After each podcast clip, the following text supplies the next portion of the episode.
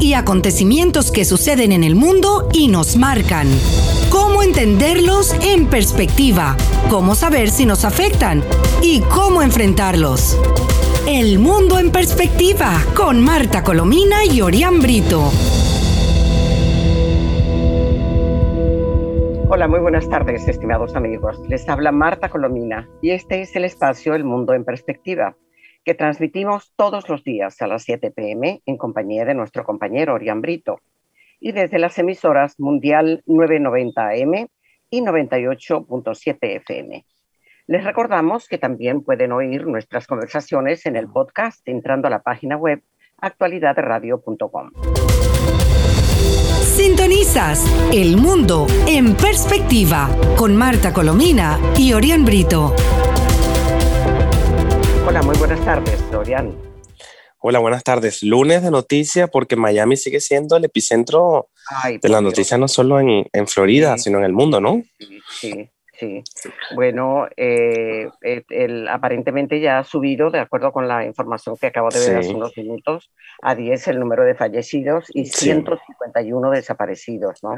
Sí, una cifra alarmante y el tiempo pasa. Hay dos situaciones entre ellos dos venezolanos. Por sí, dos venezolanos que ya fueron identificados, sí.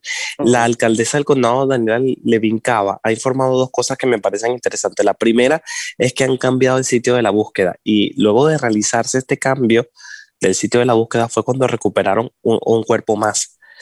Eh, hay otra, otro tema que muchos familiares quejan porque sienten que ha sido muy lento el proceso. Lo cierto es que mover todo, todo el concreto que pesa aún sobre esa estructura, tomando en cuenta también los carros que están debajo de ella, los restos de gasolina, de gases. Ha sido muy difícil, pero está equipos de Estados Unidos, de Israel, de México trabajando en esto. Son expertos, claro. No, y además otra cosa que tienen que estar con cuidado porque no descartan la posibilidad de que haya gente viva eh, que, que, si utilizan mucha violencia y, si se derrumba todo, la gente que está con vida puede, puede morir, ¿no? O sea, tiene que hacerse, no, la rapidez no es el signo que caracteriza ese tipo de búsqueda, ¿no? Ah, correcto. Y bueno, los familiares en las últimas horas se han acercado a solicitud de ellos al sitio donde se realizan las labores de rescate. Todavía muchos, por supuesto, guardan la esperanza de, de encontrar a sus seres queridos.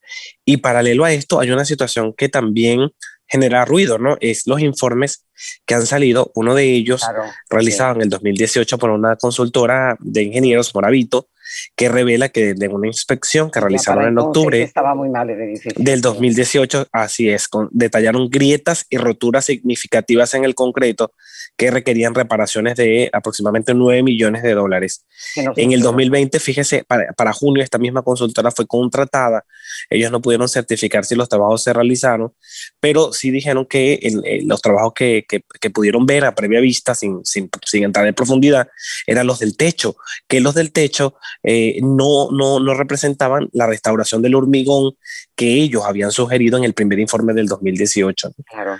Bueno, pero fíjate, si es que como conversamos en el programa anterior, eh, de acuerdo con la información abundante que ha surgido de los medios de comunicación, este, se señalaba que, bueno, que el edificio fue construido en el año 1980 y eh, ya para el 90 eh, presentaba hundimiento, porque había sido construido también en una, en una zona muy, ah, o sea, de mucha agua, de mucho, mucho... Sí, este, sí costera costera y con, con, todo, como unos humedales muy grandes. Y por otra parte, eh, una de las cosas que a mí más, más me sorprendió, porque nunca había oído una cosa semejante, es el hecho de haber, haber utilizado arena de la playa, que es salada, ¿no? que hace que la sal de la, de la arena que utilizaron para la construcción haya corroído todo, todo elemento, dijera más metálico, eh, hierro, eh, este, aluminio, todas las cosas, ¿no? E inclusive las cabillas que son, que van con hierro y, para, para, sostener la, la, la, estructura del edificio, ¿no? Sí. Hay, hay, que ver qué ocurre ahora con la investigación federal. Las autoridades siguen muy atentas. De hecho, se ha contratado ya a la parte de la ciudad de Southside al, al ingeniero Allen Kilcheimer, que es un experto en este tipo de investigaciones, y él va a examinar los cimientos, el hormigón, las fugas, el agua subterránea y la posible intrusión de agua salada ah, para, para llegar a una conclusión de lo que pasó, que es otra pregunta que muchos se hacen. Hay otra cosa que destaco, la otra torre que es muy parecida a la que colapsó, eh, porque son dos torres muy similares, quedaba a dos cuadras. Esta todavía se mantiene, pero por supuesto, la incertidumbre de cualquier propietario es comprensible. Y además, aparentemente, de acuerdo con, siempre con las informaciones que uno lee, eh, el, punto es que en ese tiempo eh, no había objeción para utilizar la arena de playa, ¿no? y entonces debe haber más de un edificio, debe haber varios edificios en la zona que se hicieron con arena de playa, independientemente de que de pronto el terreno no sea tan inconsistente como el que se ha observado que era en este edificio ah, derrumbado, ¿no? que se autoderrumbó. Ahora se abre este debate porque es, es, interesante determinar ahora si las autoridades consideran que realizar esta recertificación, como se le llama, a las estructuras que cumplen 40 años, se va a hacer en, en ese lapso de tiempo o se va a cortar. Eh, yo creo que mientras más revisión. Van a, ¿Van, a, tratar de componer ese edificio. No, no, no, no. No, no. Ah, no, las, no, las estructuras. No, que eso va a ser demolido. No, no, no, absolutamente. Ah, Pero todas las ah. estructuras, los edificios que tengan 40 años aproximadamente. como hablaste de reestructuración, yo dije. no, recertificación. Ah, que la recertificación es lo que el proceso que se hace cuando el edificio cumple 40 años, se revisa en su totalidad, a ver cómo, cómo va su vida, por decirlo de alguna forma. Entonces ahora el debate es ver si ahora se hace en menos tiempo para prevenir una situación de ese tipo. Bueno, pues vamos a estar muy pendientes de eso, como está pendiente Miami y buena parte del mundo. porque ha sido una noticia que ha conmovido a muchísima gente, sobre todo también, no solo por la naturaleza del, dijéramos, de la, del accidente terrible, de, la, de, ese derrumbe, sino porque Miami es una ciudad pluralísima desde el punto de vista de las Increíble. Y entonces, claro, afecta a, a, personas de todo el mundo, prácticamente. Todo el mundo está en Miami. sí, todavía, todavía quedan cuatro venezolanos que pueden estar entre los escombros. Eh, la familia de la primera dama del Paraguay que también está allí, argentinos, uruguayos. de todos, de todos, de todos. colombianos también. Hay de todo tipo. Miami es una ciudad, mm, desde el punto de vista de las nacionalidades, pluralísima. Yo creo que están todas. Bueno, vamos a hablar del horror que nos ocupa casi siempre el, Otro error. sí, bueno, no, fíjate. En el pasado programa, acuérdate que dijimos que Maduro estaba dispuesto a ya vacunar y que había dicho con, con las vacunas eh, eh, cubanas. La Abdala, Ni por, Exacto, la Abdala, que no está reconocida por, por, ni por la la, Organización Mundial de la Salud, ni tampoco por la Organización Panamericana. Bueno, pues el, eh, Maduro, ni cortó ni perezoso, comenzó el sábado y ya el, y el domingo a vacunar con Abdala en Fuerte Tiuna, donde está la sede de los militares, pero que al mismo tiempo allí hay un gentío porque se ha convertido también aquello en un antro. claro. Eh, una, vacuna que no tiene certificación. son 12 millones de, dice, dice Delcy Rodríguez, de dosis. Pero es que el esquema de la vacuna son tres dosis. Son tres dosis, correcto. tres dosis. La, vacuna, la dosis 0, la 14 y la 28. Eh, eh, y, dice que alcanzaría una, una inmunidad máxima de, de, 42 días. Bueno, lo cierto es que los médicos venezolanos están pidiendo por caridad, por, por, por favor a, Maduro, que no aplique esa, esa Abdala, ni ninguna otra cubana, ni ninguna otra vacuna que no esté reconocida internacionalmente. este, eh, y, que, mm, y que no, la, no, no, la, no la incluya como está haciendo él en el plan de vacunación. Que por cierto, déjame decirte que la Organización Panamericana de la Salud volvió otra vez a Maduro a pedirle transparencia ¿no? solamente sobre el avance de la vacunación por el desastre. oye sino por favor seriedad y que utilice personal técnico. Y claro como se está retrasando la llegada y el primero el pago y la llegada del sistema COVAX que se suponía que personal especializado de la Organización Panamericana de la Salud iba a ir a Venezuela para poner un cierto orden en vista de que Maduro no le hace caso ninguno a los médicos porque cree que son enemigos del gobierno, cuando en realidad lo que están es luchando por la salud de los venezolanos, que sí les importa la salud de los venezolanos, pues entonces la, la, situación es, es verdaderamente terrible. Y, y me preocupa profundamente porque usted y yo sabemos, por comentarios seguros de colegas y conocidos, que el mercado negro de vacunas en Venezuela es una cosa impresionante.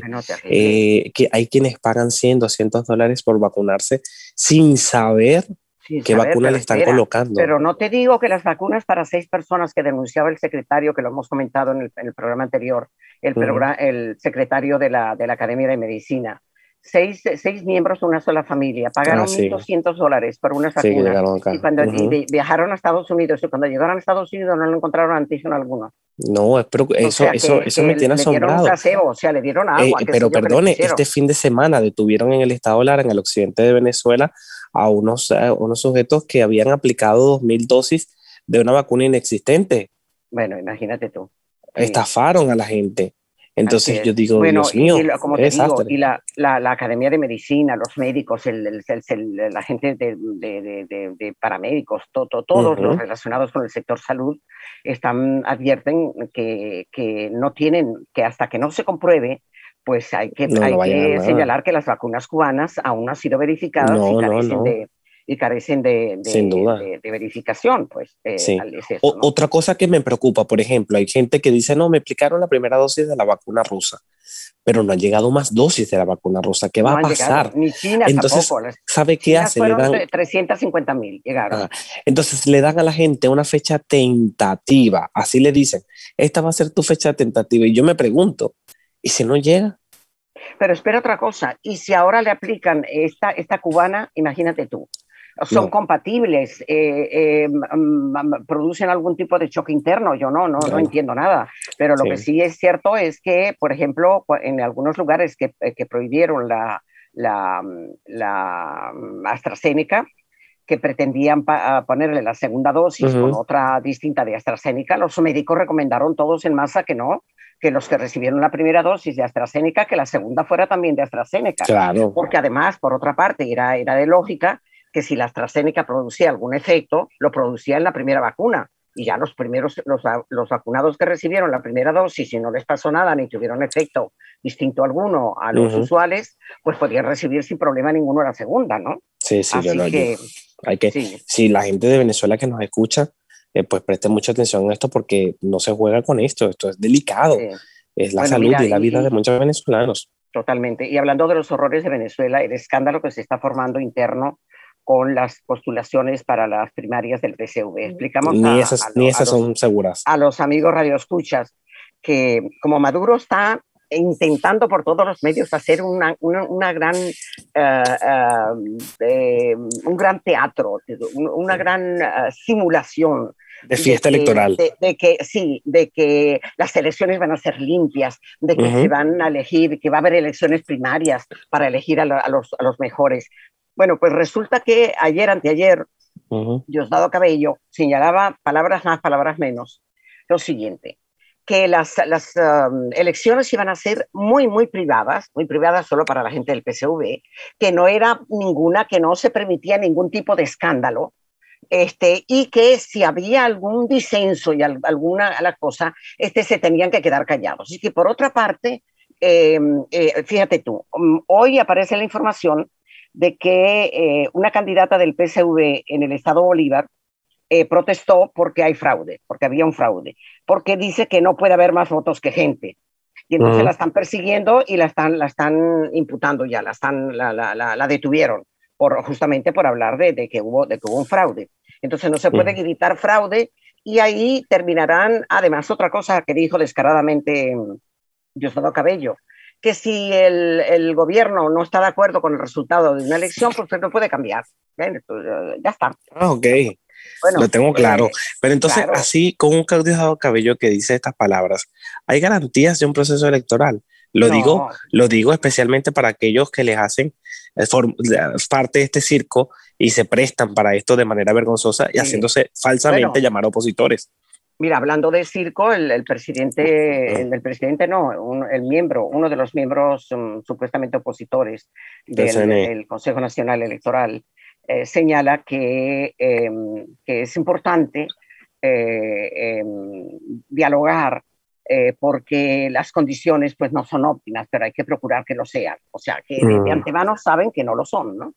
Y fíjate tú que el, el, viernes tuvimos el programa, pero poco después por la, por la diferencia de, horario. Este, se conoció la noticia de las declaraciones de, de Borrell, el vocero inefable de la, de la Unión Europea. De, la política exterior de la Unión Europea, con el secretario de Estado Blinken, que se reunieron eh, telefónicamente y acordaron eh, em, estudiar la posibilidad, anunciar que si era posible el levantamiento de las sanciones, tanto en cuanto Maduro aceptase elecciones presidenciales. Presidenciales. Ojo, ojo, no la pantomima, no el simulacro que tiene preparado para el 21 de noviembre, ¿no?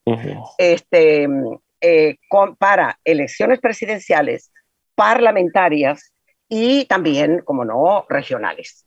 Pero fíjate tú que en el momento en que tú le plantees a Maduro las elecciones presidenciales, te va, le va a decir que no, que las elecciones son en, dentro de cuatro años y que en consecuencia él no va a aceptar porque es el presidente legítimo. Bueno, pero, pero, ha sido lo que ha dicho la, la, la, la, Unión Europea y Estados Unidos, y es importante recalcarlo, porque claro, el titular no es que van a levantar sanciones porque, porque Maduro lo pide. No, que no, se hagan ilusiones, porque sanciones no, se las va a levantar hasta que no, no, no solamente que se convocan elecciones, porque Maduro es capaz, y Estados Unidos lo sabe, y supongo que Borrell también, aun cuando se haga loco con mucha frecuencia, ¿verdad? En que eh, eh, Maduro es capaz de empezar eh, una, unas, unas elecciones prometiendo que están limpios, diciendo sí, que venga la Unión Europea, que venga la, hasta la OEA y que venga todo el mundo a revisar, y posteriormente darle una patada a la mesa, como ha hecho en, toda, en todos los diálogos que ha habido hasta ahora. Lo que ocurrió con, con, el grupo de Noruega, por ejemplo, hace unos cuantos meses, casi, casi más de un año. Sí, no termina en nada. Y otra de las cosas es que hoy uno de los, uno de los abogados defensores de los presos políticos eh, señalaba que por parte de Maduro la creación de la comisión para producir cambios en el Poder Judicial con miras, que lo hablamos también en el pasado ah, programa, con, miras a, a, disminuir la, la, el, hacinamiento en las cárceles y, la, y, la, y los horrores que están padeciendo, padeciendo los presos. No es nada más que otro simulacro, un puro simulacro también, para evitar una investigación de la CPI que siempre se va a producir, o sea, de la, de la Corte Penal Internacional. Así que eso es así.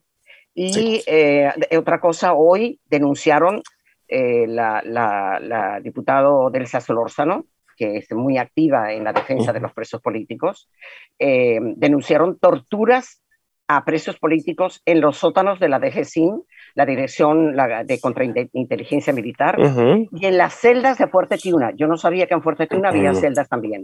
Y casi todos son militares que, se, que, se, que protestaron por los horrores que se están haciendo y por la y cómo los militares del alto mando se han vendido y están, están incursos en toda clase de delitos para apoyar a Maduro. ¿no? El DGCIN se ha convertido en el centro de tortura para el régimen de Nicolás Maduro. Videos que se han filtrado, es evidente cómo allí tienen a los presos maniatados, eh, no los dejan ver el, el, el sol, los ponen en, condiciones deplorables. Y, lo, ha sido denunciado, ha sido denunciado en los informes de la Comisión Interamericana. El caso Lórzano, eh, casualmente, ahora que tú dices, eh, dice que no, que no se les está garantizando la atención médica en, medio de una expansión del COVID espantosa y que tampoco se les permite acceso a la luz solar. Tú sabes que hay presos políticos que llevan meses y años que no les ha dado un rayito de luz, que no, han visto la luz natural. En, la, en la, tumba, en la, en la Plaza mm. Venezuela, allí no han visto nada de nada. Y a veces entonces las torturas es que de pronto les ponen una luz muy fuerte, muy fuerte, que la, la, la pobre visión de ellos tan, tan dañada no, no puede soportar. Y, y, pasan del frío al calor. O, sea, o, de claro. Torturas, de torturas verdaderamente. O un aire acondicionado em, supremamente frío, bueno, en el caso de la tumba de Plaza Venezuela, ahí se lanzó, lanzaron Fernando Albán, lo lanzaron. Sí. Dicho por el reconocido por el propio no, régimen. desde arriba, no, eso lo, le lanzaron desde arriba, desde, desde el... Exacto, lo lanzaron desde arriba, desde el piso, creo que si mal no recuerdo, 14. Sí, sí, sí, sí. Por, bueno, pero es que la, la, la tumba está abajo. En abajo, sí, sí, pero bueno, está todo en ese conglomerado del, del terror ahí en Plaza Venezuela. Bueno, mira, otra cosa es, a propósito de Blinken, el secretario de Estado, que está muy activo, este, que tuvo una reunión con el, con el Vaticano, con el Papa. Hoy también con el, el, cardenal Parolín. Tú sabes que el cardenal Parolín siempre ha estado muy preocupado por la situación de Venezuela.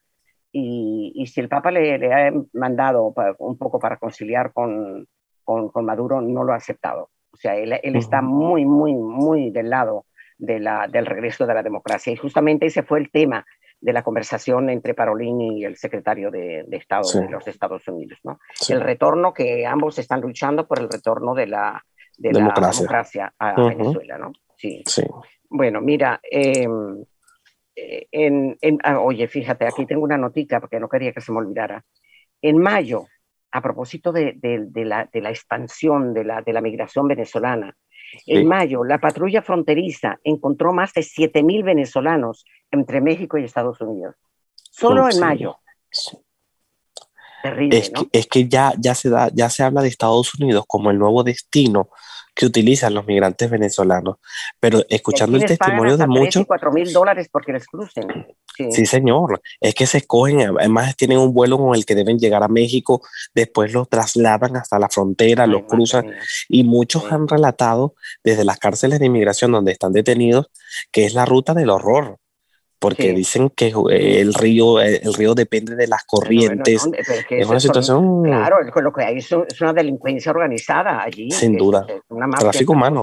Mira, que se nos pasa el tiempo y no hemos querido, no, no hemos podido hablar del, del, del atentado terrible que. Ay, sí, al presidente Iván Duque. El presidente colombiano. Eh, porque además ya, ya hay un retrato hablado de los personajes que huyeron a Venezuela se ve, todos los indicios señalan de que habría sido un atentado planificado por, eh, desde Venezuela, suponemos que por Maduro, claro está. De hecho, un arma eh, involucrada con, Dos fusiles AK-47, que son los fusiles eh, típicos que ha comprado Venezuela, la Venezuela de, Maduro, a Rusia, para derribar el helicóptero Black Hawk del presidente colombiano, Iván Duque. Afortunadamente, el mandatario que salió ileso ha detallado que el ataque se produjo cuando la aeronave, procedía a aterrizar en el aeropuerto de Cúcuta. Y iba, fíjate, acompañado del ministro de la Defensa, del ministro del Interior, de un alcalde, bueno, eso. Y tienen la revista Semana, eh, que siempre publica unos reportes muy interesantes, reveló también los planes para asesinar al presidente Iván Duque y dice que ese, ese fue un intento pero que puede que haya otros intentos. Eh, dice que y, en, plena frontera con Venezuela, en plena frontera. Pero sí, claro, pero fíjate que hoy hay un trabajo excelente que no podemos mm, eh, dar por, por, completo porque, porque es, muy extenso.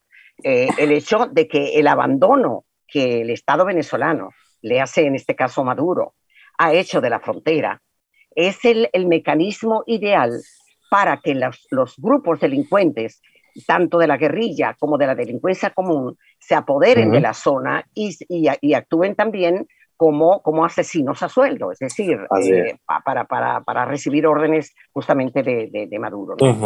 Y bueno, dice la revista Semana que a Duque le, tiene, le amenazan todos los días, a toda hora, porque además, fíjate, el plan es el que mm, señalamos hace algún tiempo, eh, que expresaba un, militar eh, venezolano que está en Ámsterdam, y que señalaba que la pantomima montada en, en Apure, em, horrorosa, de, prácticamente entregarle a la guerrilla la zona, es porque forma parte de un plan mucho ah, más vasto que incluye la conversión, eh, la, la obsesión de Maduro de convertir a Venezuela y Colombia en la idea que tenía Bolívar de, de, la, de la Gran Colombia, ¿no? De la Gran Colombia, eh, a la que seguramente querrían unir también Perú. Aun cuando, por cierto, Castillo, ah, permíteme hacer este inciso, está un poco asustado porque vio que iba perdiendo popularidad por, por su tendencia en extremo a la izquierda. Señaló que él no es chavista, que él no va a intervenir en los medios, que no se, ya se reunió con los empresarios, sobre todo después de ya el reconocimiento que hicieron tanto la Unión Europea como Estados como Unidos. Estados Unidos. en Estados Unidos Bueno, con más tiempo vamos mm, a, a, a, hablar sobre, sobre esto de la revista Semana, porque dice, por ejemplo, entre otras cosas, cuando estaban a punto de aterrizar, los ocupantes relataron que sintieron un ruido como si un destornillador se hubiera metido dentro del motor de la aeronave. Entonces la tripulación, conformada por oficiales de la, de la Fuerza Armada Colombiana, mantuvo la calma y mediante los equipos de comunicación informaron al presidente que el helicóptero había sido atacado. A pesar de la emergencia, el aterrizaje pudo concluir satisfactoriamente con toda la tripulación, etcétera, etcétera. Ahí está. Y eh, da también la, la revista Semana un historial de las amenazas que ha recibido eh, Duque, ¿no? Sí, y desde Venezuela ha sido amenazado por, por la guerrilla. Mira, otra, otra cosa, miren, mm, tú tienes algo, ¿no? Pero sí, no, no, porque fíjense, quedan unos minutos. Historia para, para los que no, no, no lo saben, eh, de los amigos que nos escuchan, este, el día 27 se celebró, bueno, se celebró, se recordó en Venezuela, que, era, que es la, el Día del Periodista, ¿no? Sí, pero yo la eh, felicito a usted porque usted es muy valiente. Sí, bueno. y para nosotros como periodistas es una inspiración. Tengo, dos atentados, persecuciones de todo tipo, han tirado bombas a mi, a mi apartamento. Eh, yo sé. En fin, han hecho de todo.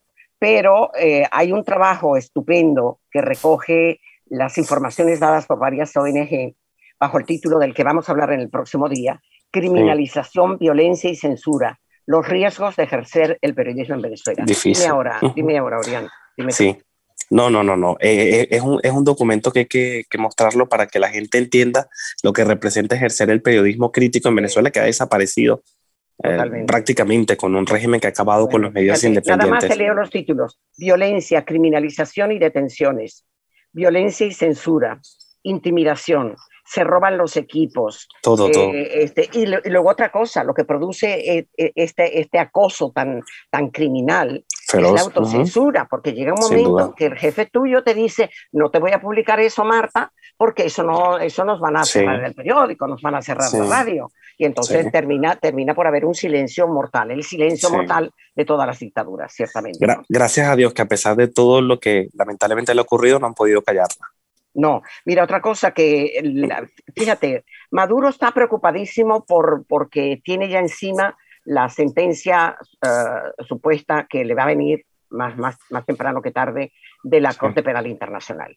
Pero no deja de hacer horrores que los quiere ocultar con los simulacros que monta a través de su fiscal, pero que son horrores. Fíjate tú, las amenazas a las que exponen las ONG por decreto del régimen que las obliga a... Se la sigue persiguiendo, ¿no? Bueno, todavía, este es un titular de hace, de hace unos meses, pero vuelven otra vez y, y los va, y, y, a través de la, de la asamblea, de la asamblea espuria, de la asamblea fraudulenta, están creando las, las ah, comunas, están haciendo absolutamente todo lo que Maduro tenía en mente y, sabes también para convertir a, Venezuela en otra, otra Nicaragua idéntica porque está peor. O, en peor que en Cuba, porque es evidente que los venezolanos estamos todavía peor que los cubanos y si los cubanos que nos escuchan creen que estamos exagerando, créannos que no.